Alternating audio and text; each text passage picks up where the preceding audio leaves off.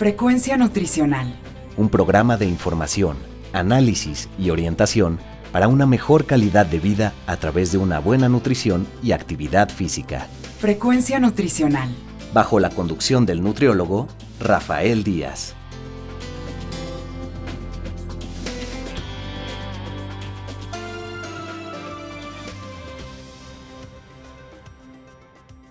Hola amigas y amigos, les saluda Rafael Díaz García, coordinador de la licenciatura en Nutrición Humana. Y estamos en su programa Frecuencia Nutricional, un programa de la Universidad Autónoma Metropolitana, Unidad Xochimilco, para One Radio 94.1 FM. Antes de cualquier otra cosa, quiero agradecer a todos los que durante estos días nos han seguido en nuestra página web y se han puesto en contacto con nosotros vía correo electrónico. Sus comentarios y sugerencias son muy importantes para todos los que hacemos este programa. Recuerden que Frecuencia Nutricional es un programa hecho por personal docente e investigadores de la licenciatura en Nutrición Humana de la UAM Xochimilco para todos ustedes, y el cual tiene como objetivo informar, analizar y orientar en los diferentes temas relacionados con la alimentación y la nutrición. El día de hoy les vamos a presentar una entrevista que nos concedió hace unos días el doctor Manuel Ramírez. Él es investigador del Instituto de Nutrición de Centroamérica y Panamá. Nos ha dado una entrevista, la cual nos parece muy interesante y les queremos presentar el día de hoy. Pero si nos permiten, antes de dar paso a la entrevista, vamos a escuchar un reportaje y regresamos.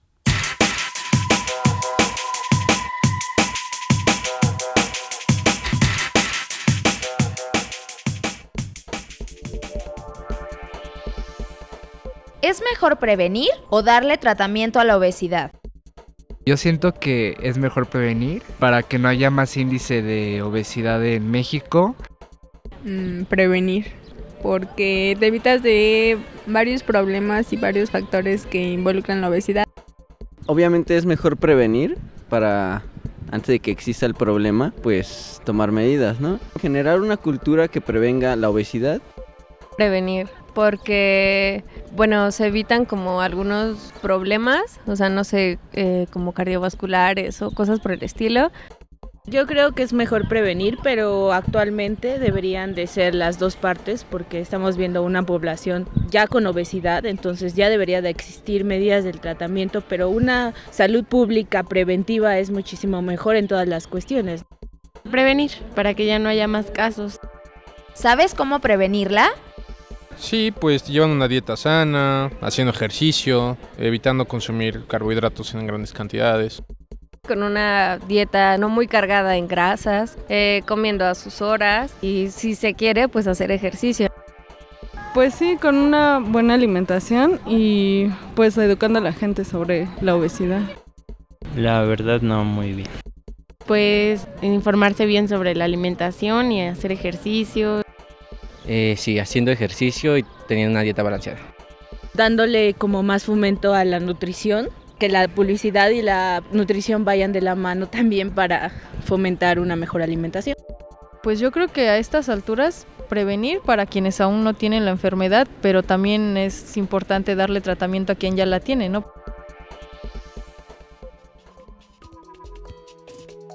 Para dar tratamiento al paciente obeso es primordial encontrar el origen de la enfermedad, ya que no todas las personas tienen el mismo patrón en su estilo de vida que está constituido por diversos factores. En consecuencia, la obesidad no se origina por causa de un solo factor. Hay personas obesas en las que una ingestión desmedida de alimentos les provoca un aumento excesivo de tejido adiposo, mientras que en otras, el mal funcionamiento de su metabolismo puede desencadenar la enfermedad. Es por ello que resulta de vital importancia estudiar cada caso particularmente. El éxito del tratamiento en niños y adolescentes radica en dos etapas. La primera, relacionada directamente a la disminución de peso, y la segunda, al mantenimiento de los buenos hábitos que se traducen en un control permanente del estilo de vida del sujeto y de la conducta alimenticia. Una de las medidas preventivas más adecuadas ante el sobrepeso infantil son el control y el seguimiento oportuno de infantes con factores de riesgo. Por tanto, evitar el consumo excesivo de alimentos y anular el sedentarismo en escolares y adolescentes. La razón de estas medidas de prevención está orientada a mitigar el peso corporal, respetar el crecimiento, modificar las conductas alimentarias y corregir trastornos secundarios de tipo psicológico y fisiológico. Para lograrlo, es fundamental un trabajo multidisciplinario entre médico, nutriólogo y profesionales de la actividad física. No existe una dieta que pueda ser aplicada a todos los casos en la medida en que cada persona tiene estilos de vida, necesidades económicas y gustos diferenciados. Sin embargo, lo que sí debe tomarse en cuenta es que se satisfagan las necesidades nutricionales, las cuales darán pauta a un control del peso equilibrado, y que en la medida de lo posible las expectativas de estilos de vida de la persona se cumplan.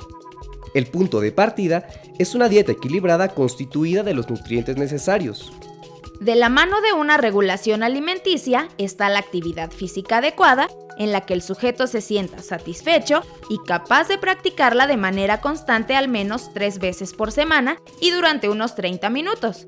Como ejemplos de actividad física no programada, podemos mencionar el subir escaleras, ir a pie de un lugar a otro, utilizar la bicicleta, entre otros. También es importante evitar el consumo exagerado del tiempo ante el televisor o la computadora. El principal gasto energético realizado en estas actividades puede sentirse bajo, sin embargo, su continuidad a lo largo del tiempo será la diferencia entre tener o no una condición de sobrepeso.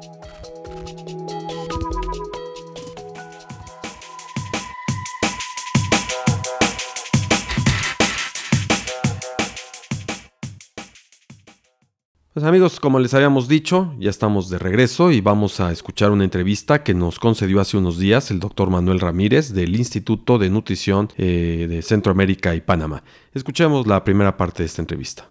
Frecuencia nutricional. Amigos, estamos con el doctor Manuel Ramírez Sea del INCAP en Guatemala y estamos aprovechando el que estuvo por aquí en el evento de la Asociación Mexicana de Escuelas Facultades de Nutrición para poder platicar con él de este tema tan importante que es la obesidad, pero sobre todo no en la obesidad general, sino el impacto que está teniendo con los jóvenes, con los niños, que finalmente serán los obesos del futuro. Eh, Manuel, pues muchas gracias por concederle estos minutos a Frecuencia Nutricional.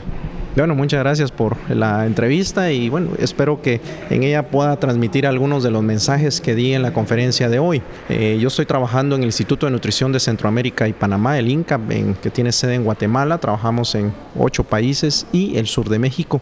Hemos hecho varios estudios, en particular intervenciones y obtenido información sobre cómo está la salud de los niños, su nutrición y en este caso específico de lo que es sobrepeso y obesidad. Eh, la realidad es triste porque cada vez vemos que hay mayor sobrepeso obesidad, cada vez se inicia en época más temprana y en el caso de México, por ejemplo, uno de cada diez niños eh, menores de 5 años ya tiene sobrepeso obesidad y los escolares, niños escolares y adolescentes, uno de cada tres. Esto hace pensar de que algo está sucediendo, algo no estamos haciendo bien como sociedad, estamos fallando en mantener la salud de los niños y bueno, algo tenemos que hacer. ¿Por qué está sucediendo esto? Bueno, para ganar un peso excesivo tenemos un balance de energía o de calorías que tenemos que mantener.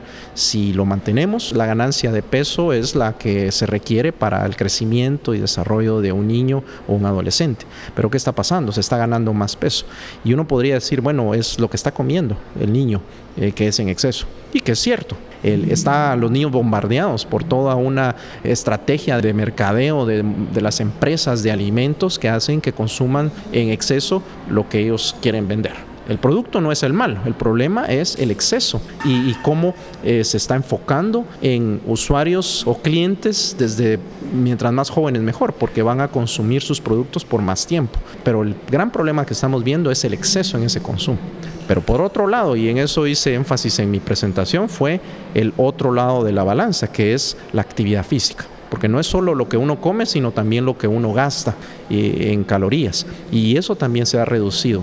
Cada vez hay más actividades recreativas para los niños que los mantiene sentados frente a un monitor, ya sea el televisor y ahora la computadora y el celular. Y eso hace que solo muevan un par de dedos generalmente y más que eso no hacen. Y cuando se ha hecho observaciones de estos niños que se mantienen frente a un monitor, de sus movimientos casi desaparecen si están prestando 100% de su atención a lo que está sucediendo y que es lo usual Y por el otro lado está la reducción en las posibilidades de hacer ejercicio o actividad física de una intensidad adecuada, tanto dentro de la escuela o la universidad o el jardín infantil como fuera en, en, sus casas. Hay varias barreras, por ejemplo, el problema de la inseguridad, el problema de violencia, el problema de tránsito vehicular que hace difícil que un padre deje a un niño ya salir afuera de su casa. Y cada vez las casas son más pequeñas por todo lo que el problema de vivienda. Y, y, el, y el, crecimiento igual de ciudades en donde no se están preocupando por construir espacios deportivos, parques, ese tipo de cosas. Exacto, en la, en la, en la arquitectura y, la, la, distribución geográfica que están haciendo de los barrios es eh, totalmente opuesta a lo que debería ser de tener parques, de tener lugares recreativos para los niños. Entonces esto está haciendo de que la balanza, se, el balance se pierde. No solo están comiendo en exceso, sino también están reduciendo lo que gastan diariamente. Y esto hace que el problema se esté eh, exponencialmente aumentando y es realmente eh, serio porque en los estudios que hemos hecho hemos visto que ya en niños arriba de 7 años, su riesgo cardiovascular y metabólico aumenta. Está viendo niños con hipertensión arterial, ¿verdad? Que además pues no lo saben por eh, la cuestión de ser una enfermedad silenciosa. Así es. Y el grupo más afectado, como mostré hace un momento, es aquel grupo de niños que son bajitos, que tienen un retraso en crecimiento por problemas de desnutrición temprano en la vida y que ahora están ganando peso en exceso y se están poniendo con sobrepeso obesidad. Esos niños tienen mayor resistencia vascular, que es una medida para ver si mientras más se tiene, más propensos son a tener presión arterial alta, tienen problemas metabólicos, su glucosa y eh, insulina más altos y por supuesto su actividad física es reducida. Esto hace de que haya una susceptibilidad grande a tener problemas de ganancia de peso en exceso. Oye, y hay otro factor que creo que es importante y que ustedes lo han trabajado en el INCAP mucho, que es el problema de la obesidad de los pobres, en donde hoy ya no es eh, lo que antes se creía que el rico era el gordito y el pobre era el flaco, y que al crecer la pobreza, sobre todo en nuestro continente, en la región americana, pues estamos encontrando que está creciendo la obesidad y es en los niños en donde está dándose este mayor crecimiento, ¿no es así? Así es, y cada vez los padres mismos reconocen el problema. Entonces, ¿qué sucede? En una familia de un ingreso económico medio alto, alto, tienen las capacidad de pagarle a los niños clases de cualquier deporte, eh, aparte de lo que hacen en la escuela. En la escuela también muchas veces tienen mejores instalaciones, parece, sino realmente las tienen. Eh, se preocupan más por su alimentación y no solo tienen los conocimientos, sino también la capacidad económica para ir a comprar una alimentación saludable. ¿Qué pasa en la población pobre? No tienen dónde hacer ejercicio o actividad física en la escuela. Sus, las clases de educación física son pésimas. No tienen lugares donde recrearse por la violencia que es mayor en las áreas donde viven y además no tienen la capacidad económica para comprar, para seleccionar lo que comen, sino que comen lo más barato. Y todo esto está llevando, y por eso el aumento tan reciente de, de, esta epidemia es prácticamente por el aumento en los pobres. Porque en las familias y niños con mejores ingresos económicos, el problema puede ser controlado en una mejor forma. Pero el volumen de la población en cualquier país en desarrollo es la pobre. Y esta, al aumentar en ellos el sobrepeso, obesidad, se disparan todos los indicadores y, y, eso es lo que está sucediendo. ¿Qué podría pensar uno que quizás el niño con recursos económicos mucho más altos tendría mayor acceso a todos estos productos, a lo mejor mal llamados chatarra o de alto valor energético, por así decirlo, con respecto a un niño pobre que no lo tuviera, pero que finalmente parece ser que el niño de escasos recursos, con menores posibilidades, es el que está accediendo más fácil a todos estos productos que se venden, ¿no? Los refrescos es un ejemplo. ¿Qué proceso, qué fenómeno está sucediendo aquí? Bueno, es que realmente si uno mira esos productos que son grasa y azúcar en diferentes formas, desde líquidos hasta sólidos, al final eso es lo que tienen, azúcar, eh, grasa y un saborizante o varios. Y eso hace de que estos productos sean muy baratos y muy cómodos, porque una familia donde los dos padres trabajan y tienen uno, dos, hasta tres trabajos, donde casi no ven a los niños, es más fácil con lo que ganan darles algo para que vayan a comprar que cocinarles y tener algo que ya la, mujer cada vez tiene que trabajar por lo mismo problema económico y que hay más oportunidades también para la mujer, hace también de que se descuide a los niños en su alimentación y eso hace de que eh, se, se, buscan productos que sean baratos. Y se ha visto tendencias, por ejemplo, en el costo del azúcar es de los productos que, y materia prima que menos ha aumentado su costo en los últimos 40 años y sigue siendo barata. Entonces el comercio, las, las, empresas de alimentos utilizan azúcar en todos sus productos y son energéticamente densos y esto hace que eh, su consumo sea de, eh, buscan productos de consumo popular, es decir, estas poblaciones pobres.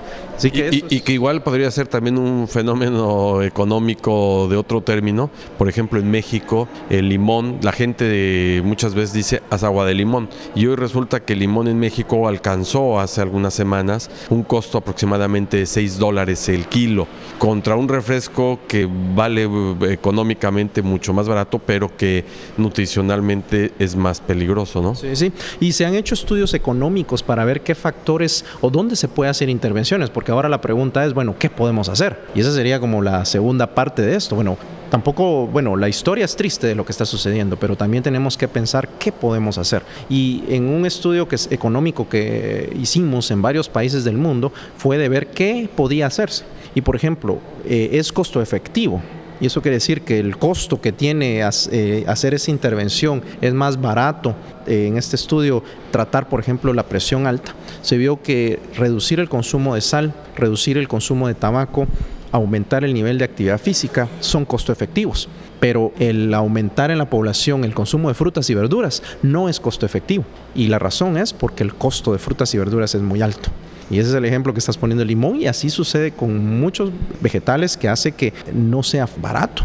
Es más complejo hacer una ensalada porque hay que prepararla, hay que lavarla, la higiene, etc. Y aparte de eso, su densidad calórica es menor y muchas veces si solo se come una ensalada, la persona dice, bueno, no me llené, o el niño. Y esto hace también que haya que, eh, bueno, está bien que sea una base, pero no puede ser lo único. Y entonces ya al juntar una ensalada con eh, granos y otros tipos de tubérculos y otro tipo de alimentos, entonces ya la canasta básica o el costo de esa canasta básica aumenta. Y entonces ese es un problema.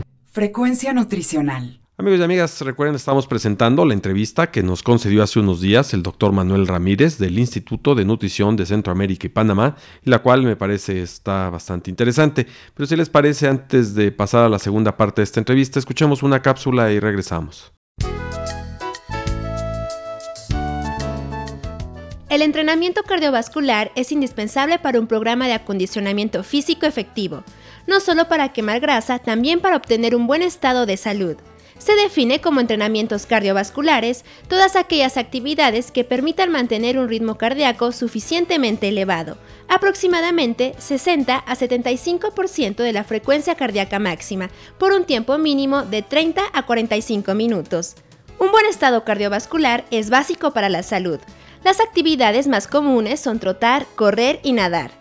Algunos de los beneficios son el incremento de la tasa metabólica, la disminución en los niveles de colesterol, el aumento del flujo sanguíneo hacia el cerebro, la mejora en la digestión y la reducción de estrés. Mantener una frecuencia mínima de entrenamiento cardiovascular de 2 a 3 sesiones semanales es muy recomendable. Si además se realiza por la mañana y en ayunas, hará que el metabolismo se mantenga más activo el resto del día. Las actividades cardiovasculares clásicas como andar ligero, correr o utilizar la bicicleta solo representan el principio de una gama de opciones disponibles. El comienzo puede ser simplemente trotar durante 15 minutos o si se es más avanzado, ejercitarse en cierta zona del ritmo cardíaco por un tiempo predeterminado. Cuanta más variedad se aplique en el entrenamiento, mejores serán los resultados. Inclusive en la misma sesión se pueden realizar 10 minutos de cada actividad. Siempre se debe intentar aumentar el tiempo en cada ejercicio manteniendo la misma intensidad. Después de un entrenamiento cardiovascular, el cuerpo mantiene un metabolismo basal más alto y quema grasa el resto del día. Finalmente, para evitar algún tipo de lesión como desgarres o contracturas, es vital realizar ejercicios de respiración y relajamiento después de la actividad física.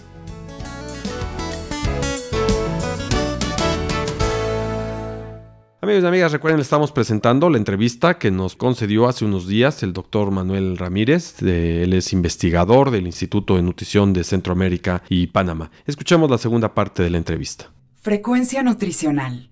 ¿Qué podemos hacer? Y aquí hay varias cosas que se pueden hacer. Una, el individuo. Y otra, el ambiente. A nivel de individuo, se tiene que trabajar a nivel global de la familia. No se puede pensar, bueno, este niño eh, le detecté que tiene sobrepeso, obesidad, si tiene la suerte que va a una clínica y lo pesan y lo miden y sí le dicen a la mamá, mire, su hijo está mal. Entonces, bueno, hay que hacer algo y, hay que despertar la, motivación en los padres para que hagan algo por los niños y no esperar a que, ah, está chiquito, está bien, está gordito y eso es salud, que muchas veces culturalmente eso ha sido un, el decir, bueno, que un niño esté rechonchito y, ah, está cachetoncito y todo. Se ve rebosante, está muy bien. Sí, esas no sé las palabras que usan acá, pero se ve el niño bien y, cuando uno lo mira, ¿no? Pero el niño está gordito y, a veces los padres no, ni, ni, ni cuenta se dan porque ellos también están igual. Entonces, eh, eh, el trabajar a nivel del individuo, del niño y de su familia es importante y que reconozcan el problema y que busquen las formas de hacer algo. Pero el gran problema que tenemos es que hay un ambiente que se ha llamado ambiente obesogénico, donde todo apunta a que alguien, que uno gane peso, niño, adulto, no importa la edad, donde todo el ambiente hace de que esté planificado, tal vez, y bueno, es inconsciente, a que uno se mueva menos hay que descansar, hay que estar tranquilo, el confort, el, automóvil, el estar sentado viendo la televisión, el internet, lo que sea. Y por el otro lado, el consumo de alimentos que uno está bombardeado todo el tiempo en coma esto, coma esto, tome esto, coma esto. Y esto hace de que todo eso pues hace de que el, si no se cambia el ambiente, a pesar de que un, de una mamá diga, bueno, sí, yo quiero cuidar a mi hijo y, mejorarlo. Ya me dijo usted que está mal, pero ¿qué hago? Si todo eh, el niño incluso, ¿qué es padre o qué es cool para un niño? A comer esto, tomar esto. Y, mejor si lo hago todos los días. Y además viene un premio dentro del paquete que yo quiero coleccionar. Y todo esto hace que el niño se atraiga por esto. Y además la madre preocupada por el niño, no, que no salga a la calle porque hay, algo le puede pasar. Y entonces hay una forma de pensar de que eh, afuera es todo peligroso. Que a veces hay cierto de verdad, pero también a veces los programas televisivos hacen de que haya una histeria colectiva de que algo va a pasar. Y entonces esto hace de que haya madres sobreprotectoras que hacen que sus hijos esté, mejor estés quietecito aquí sentado al lado mío o al lado de, quien esté en la casa, un adulto viendo televisión y aquí no te muevas, haz tus tareas, no salgas a la calle. Y entonces todo esto hace de que si ese ambiente no se cambia, poco o nada puede ser el individuo per se.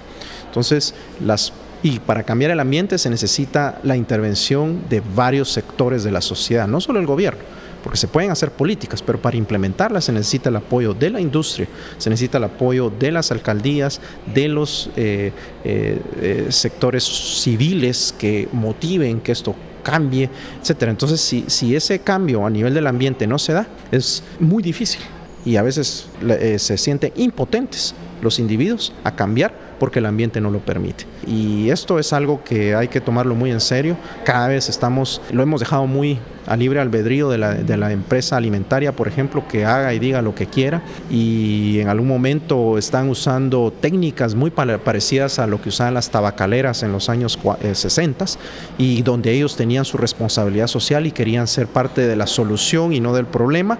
El discurso es exactamente el mismo que el que están usando la industria alimentaria para proteger sus productos y que el consumo cada vez sea mayor.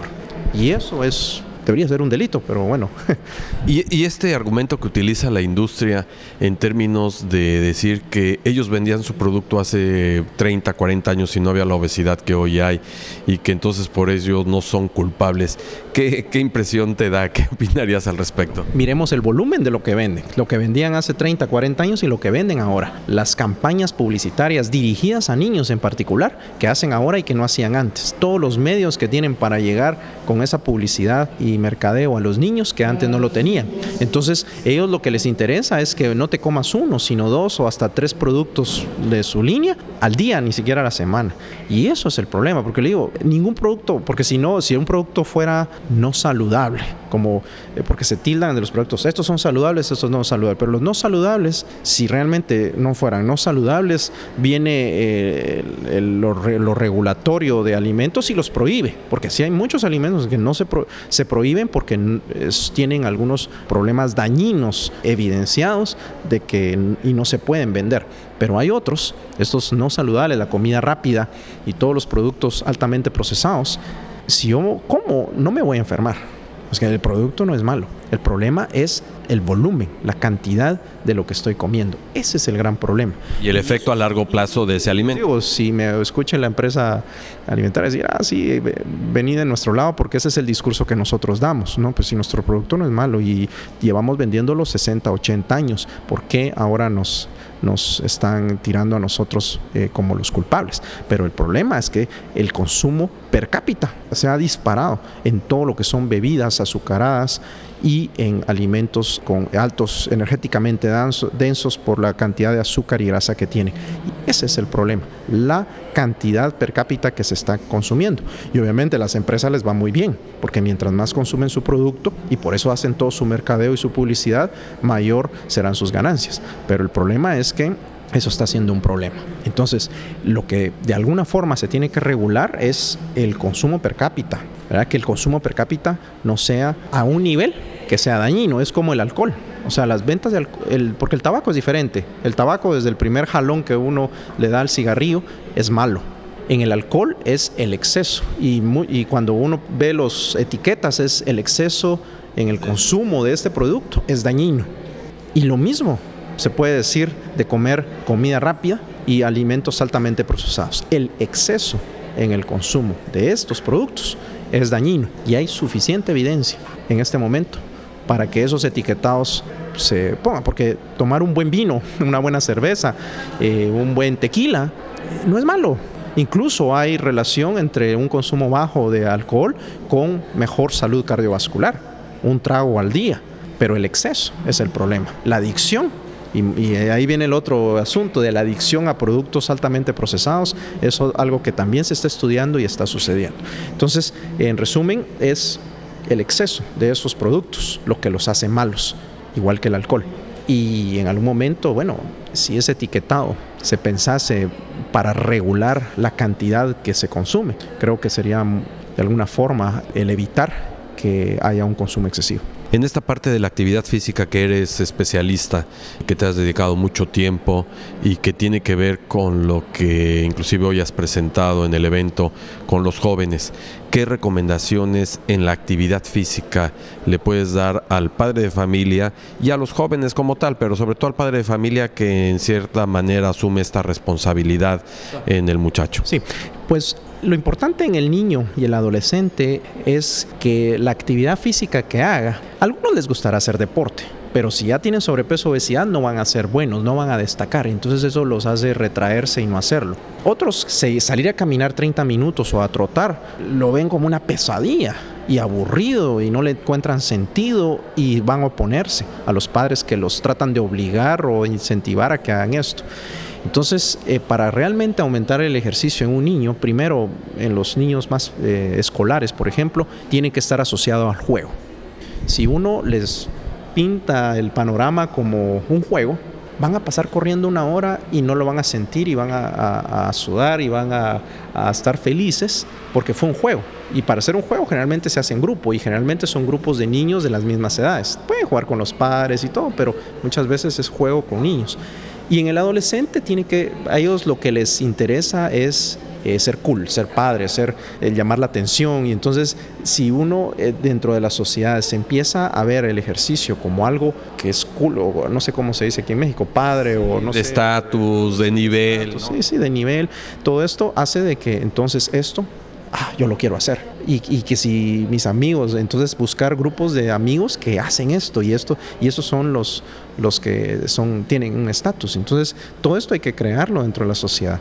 Y por otro lado, algo también que iba a mencionar, los lugares donde los niños están la mayor parte del tiempo, que es en la casa y en la escuela, es donde hay que aprovechar y particularmente en la escuela. Entonces las clases de educación física, por ejemplo, tienen que son fundamentales y no es solo los 30, 40, 45 minutos de la clase, sino de ahí que hagan y repliquen en la casa en los recreos, en cualquier lugar donde haya posibilidades de moverse. Y Actividad física, por ejemplo, a partir del baile. Sí, entonces ese era el otro punto que quería mencionar. Bueno, ¿qué tipo de actividades físicas? Y entonces ahí uno puede decir, bueno, cuando los padres que recuerden, cuando no, en su época, no, ¿cómo se entretenían? Apenas había televisión 6, 12 horas al día, poquitos canales, no había internet ni computadora, no se soñaba en un teléfono móvil, sino solo el que estaba en la casa. Entonces, para entretenerse, ¿qué se hacía? Se hacían juegos, hay muchos juegos tradicionales que se deben de promover. Y aquí en México estoy seguro que hay un montón de juegos tradicionales donde los niños realmente se mueven pero a veces ya ni los conocen, no saben ni cómo jugarlos y los mismos padres pueden hacer algo. Y, en fin, es, es una cuestión de tener un poco de creatividad, de ver cómo se divertía y, se movía uno, eh, una persona hace 40 años y eso se puede replicar ahora, ¿por qué no? Pues Manuel, el, siempre el tiempo en la radio es este nos corretea. Eh, te quisiera agradecer sin antes eh, explicarnos rápidamente qué es el INCAP, el Instituto de Nutrición de Centroamérica y Panamá, y de alguna manera si tienes la forma en cómo la gente te puede contactar. Sí, el INCAP es un instituto de nutrición que fue creado en 1949, estamos cumpliendo 65 años este año, es un instituto que se creó para el problema de desnutrición que había en esa época. Y luego ahora pues nos hemos ido moviendo conforme los cambios en, en la nutrición han cambiado y el problema de obesidad es ahora en donde nos enfocamos, además de las deficiencias de micronutrientes, de micronutrimentos.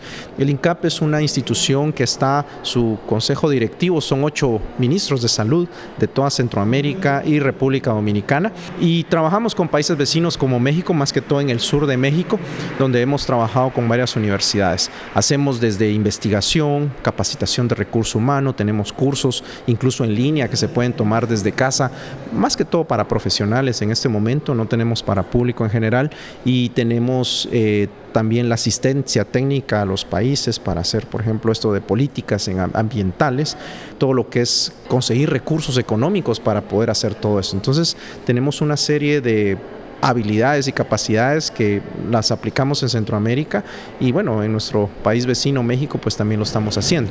En mi caso yo estoy a cargo de un centro de investigación para este tema de enfermedades crónicas y nutrición y donde estamos preparando a eh, no solo haciendo la investigación, sino preparando investigadores, que es algo que en América Latina hay unas deficiencias muy grandes en lo que es investigación.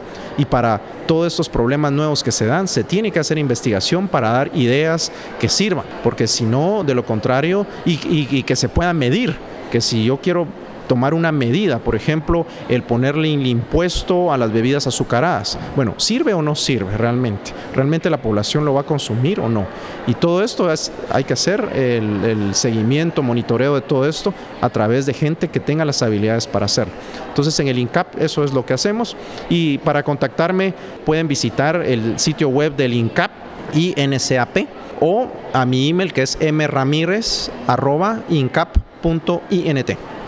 Pues Manuel, muchas gracias por este eh, tiempo que nos has concedido y ojalá que tengamos otra oportunidad de poder platicar contigo. Sí, espero que sí. Muchas gracias por la oportunidad. Frecuencia nutricional. Amigos y amigas, esta fue la entrevista que nos concedió el doctor Manuel Ramírez del Instituto de Nutrición de Centroamérica y Panamá. Recuerden que podemos seguir en contacto a través de nuestra página web http diagonal diagonal frecuencia nutricional Asimismo, lo pueden hacer enviándonos sus comentarios a nuestro correo electrónico frecuencia nutricional arroba y también pueden estar en contacto con nosotros en Twitter y Facebook. Les recuerdo que nuestros anteriores programas los pueden ustedes escuchar en www.misscloud.com diagonal frecuencia nutricional. Solo me resta agradecerle a Teseo López y a su equipo de colaboradores, Alfredo Velázquez en el apoyo técnico, a la doctora Norma Ramos por el contenido e información, a Marilyn Muñoz, a Efraín Velázquez, a Mariana Quintero y a Paulina Subeldía por haber hecho posible que este programa llegara a todos ustedes. Finalmente, gracias a todos ustedes por escucharnos, se despide Rafael Díaz, quien los espera en nuestra siguiente emisión de Frecuencia Nutricional.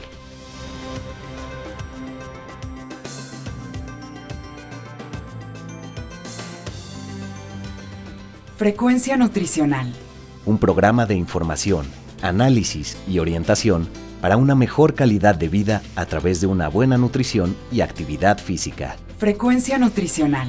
Una producción de la Unidad Xochimilco para Guam Radio 94.1 FM.